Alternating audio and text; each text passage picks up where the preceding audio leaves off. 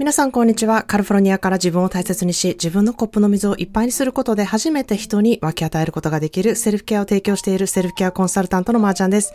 今日もこのポッドキャストが皆さんの日々の感情の気づきになればいいなと思っています。え、皆さんいかがお過ごしでしょうか？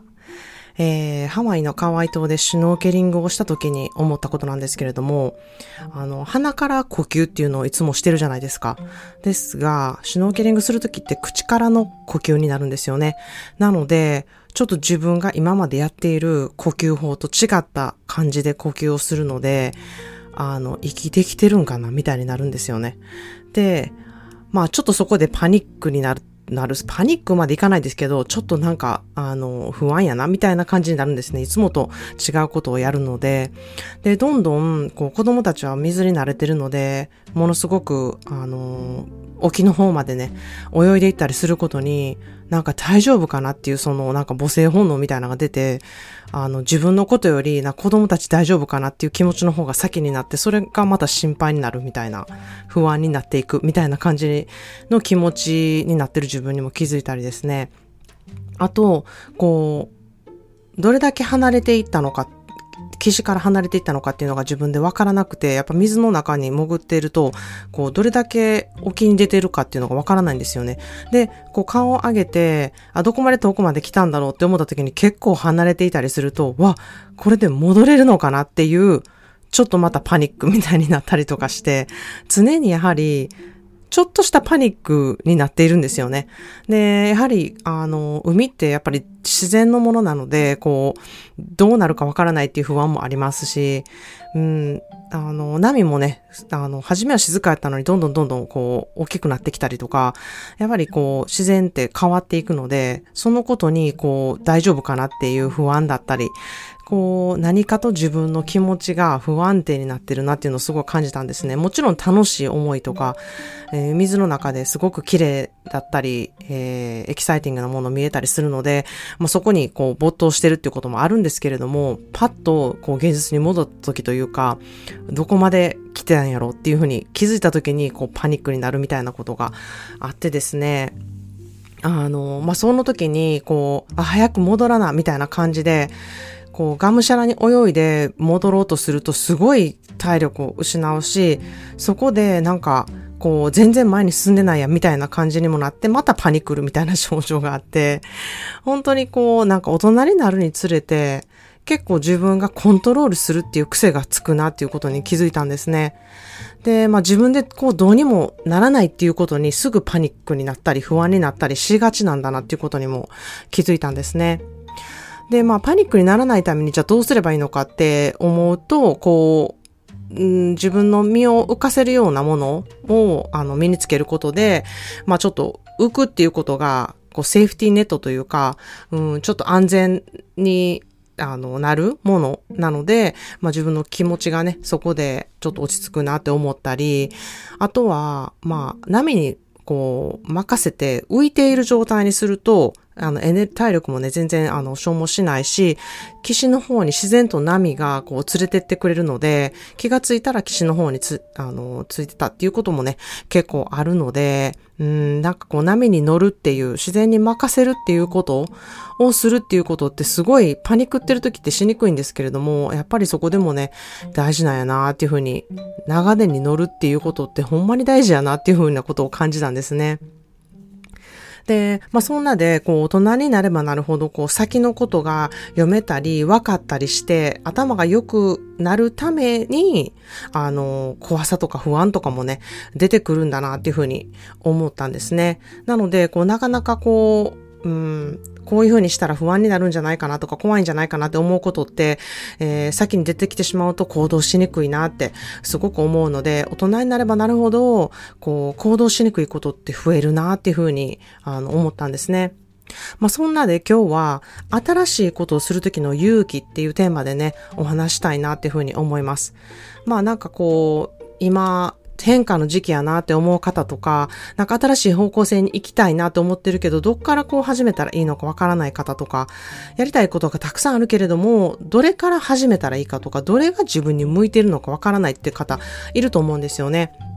で、まあそれも自分でどどうしたらいいんやろっていうのがわからない場合、プラス、こう、やる、何かをやるときってやっぱり勇気がいるので、なんかその勇気がいるからこそ、その先がやっぱり確かなものであってほしいなって、うん、そういうふうに思うと思うんですよね。で、後悔もしたくないから、これでいいって思える何か確かなものがないとなかなか行動できない。確かなものがあると不安であっても大丈夫っていうね、なんかこう支えになるんじゃないかなっていうふうに思うんですね。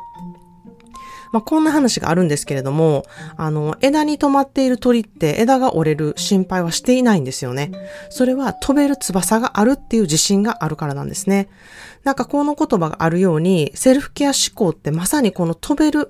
翼を自分で持っているっていうことだと思うんですよね。どんな枝に止まるかわからないし、しっかりした枝に止まる時もあれば、折れそうな枝に止まる時も、もしかしたらあるかもしれないし、なんかどんな枝に止まるかわからない時もあるあるんですけれども、セルケア思考があれば、まあ、どんな枝に止まっても、いざっていう時は飛べることができる、こう確かな翼が自分にあるっていうふうにね、あの、あるとすごく大丈夫っていう自信になるんじゃないかなっていうふうに思ってます。例えば、こう、新しい今恋愛をしている方、またはしたいけれども、どの方向性でいいのかなって思っている方って、やはりセルフケア思考で自分はどの方向性が良いのかっていうことを知ることができると思うんですね。まそれは、なかなか自分ではわからないんですけれども、思考ってこうやっぱりぐるぐるしやすいので、悶々とすることが多くてですね、まあそれをどのように自分でこれから分かっていくことができるのかをっていうね、ツールをね、得ることができるなっていうふうに思います。あ、こうすれば自分の気持ちってすることができるんだなとか、あ、こうすれば自分がしたい方向性っていうのが分かってこう行動しやすくなるんだなっていう、そのコツがね、分かるようになるっていうふうに思ってます。また、今お付き合いしている人がいるけれども、これからこう、お互いの方向性を考えていく上で、どうやって伝えたらいいのかわからないとか、伝えるのがちょっと怖いなとか、そこで何か変化になってしまったら、今までの状態と変わってしまったら嫌だなって思うこととか、まあそこで問題となっているところをこう無視してやっていくのではなくって、これからやっぱり長い付き合いにしていきたいからこそこう解決法を見つけたい。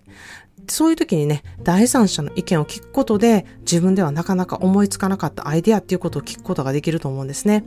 まあ、それをやってみて、自分でどう思うのか、そこのストレスがやはりなくなるだけで日々の暮らしが、うん、すごく楽になるんですよね。で、そしてそれをまた活かすこともできて、自分の引き出しがたくさん増えていくなっていうふうに私は思っています。また別の場合では、こう、今じゃなくてもいいけれども、いつかこう、花が咲かせたらいいなっていうような、こう、種まき作業を今したいと思ってる方。もうそれはこれからの自分の働き方だったり、えー、これから自分がしたいことをどんな形でやっていくのが居心地よくできるのか。動き出すことで、こう、どんな種まきができて、いつ花を咲かせるかわからないんですけれども、今はできないけどっていう方も、こう、遅いことってないんですよね。なので、今何ができるのか、今やっていくことがどのような身となっていくのかっていうのをね、考えることってできるので、その種まき作業をセルフケア思考で私はできるようになるって思ってます。それでは今日のトピックにまつわる言葉の花束です。A fresh start is not a new place. It is a new mindset. A fresh start is not a new place. It is a new mindset. 何か始めるときは新しい場所が必要ではないのです。新しい思考が必要なのですという言葉です。A fresh start is not a new place. It is a new mindset. 何か始めるときは新しい場所が必要ではないのです。新しい思考が必要なのですという言葉です。どっかにね、行く必要性ってないんですよね。必要なのは思考だけなんですよ。この新しい思考を得たいって思う方は、ぜひ8月から始まる思考でセルフケア3ヶ月講座を考慮してみてください。締め切りは今月末です。えー、少しでも興味がある方はメッセージしてみてください。資料をお送りいたします。どんなにね、こう過去が厳しい状況であっても、どんなに辛いことがあってもですね、新しいことをすることっていつでもできるんですよね。で、自分でするにはね、なかなか勇気がいることも、こう、ガイドがあるっていうことっていうのは、浮き輪だったり、セーフティーネットのようなね、守ってくれる安全なものと同じで、利用することで、不安がかなり減少されます。そのガイドを私はやっています。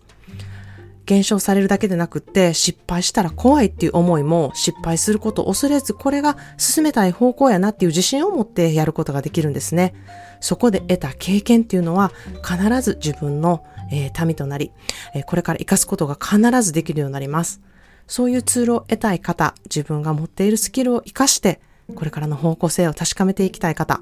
必ずこれで良かったと思える自信を得ることが、セルフケア思考で得ることができます。ということで今日は新しいことをするときの勇気というテーマでお話ししました。新しいことをするときの勇気、そして行動力、これでいいんだっていうふうにね、自信を得ること、それらをセルフケア思考で得ることが必ずできます。そしてその思考は波紋となって家族や子供、周りにいる人たちに必ず良い影響をもたらして、え、自分でセルフケア思考になれる環境づくりを自分でやっていくことができるように必ずなります。生きていると色々あると思うんですけれども、一生懸命信頼できる自分の心、つまり新しいことをすることに自分で勇気が持てるセルフケア思考があれば、これからの人生何があっても大丈夫だというふうに私は強く思っています。今日も聞いてくださりありがとうございました。Thank you so much for listening to today's episode of Shikode Self Care. Today's daily words of bouquet is A fresh start is not a new place. It is a new mindset. A fresh start is not a new place. It is a new mindset. Your life is not about expecting, hoping, and wishing. It is about doing, being, and becoming. The best time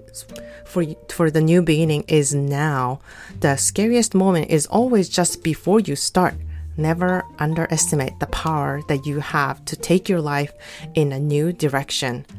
No matter how hard the past is, you can always begin again.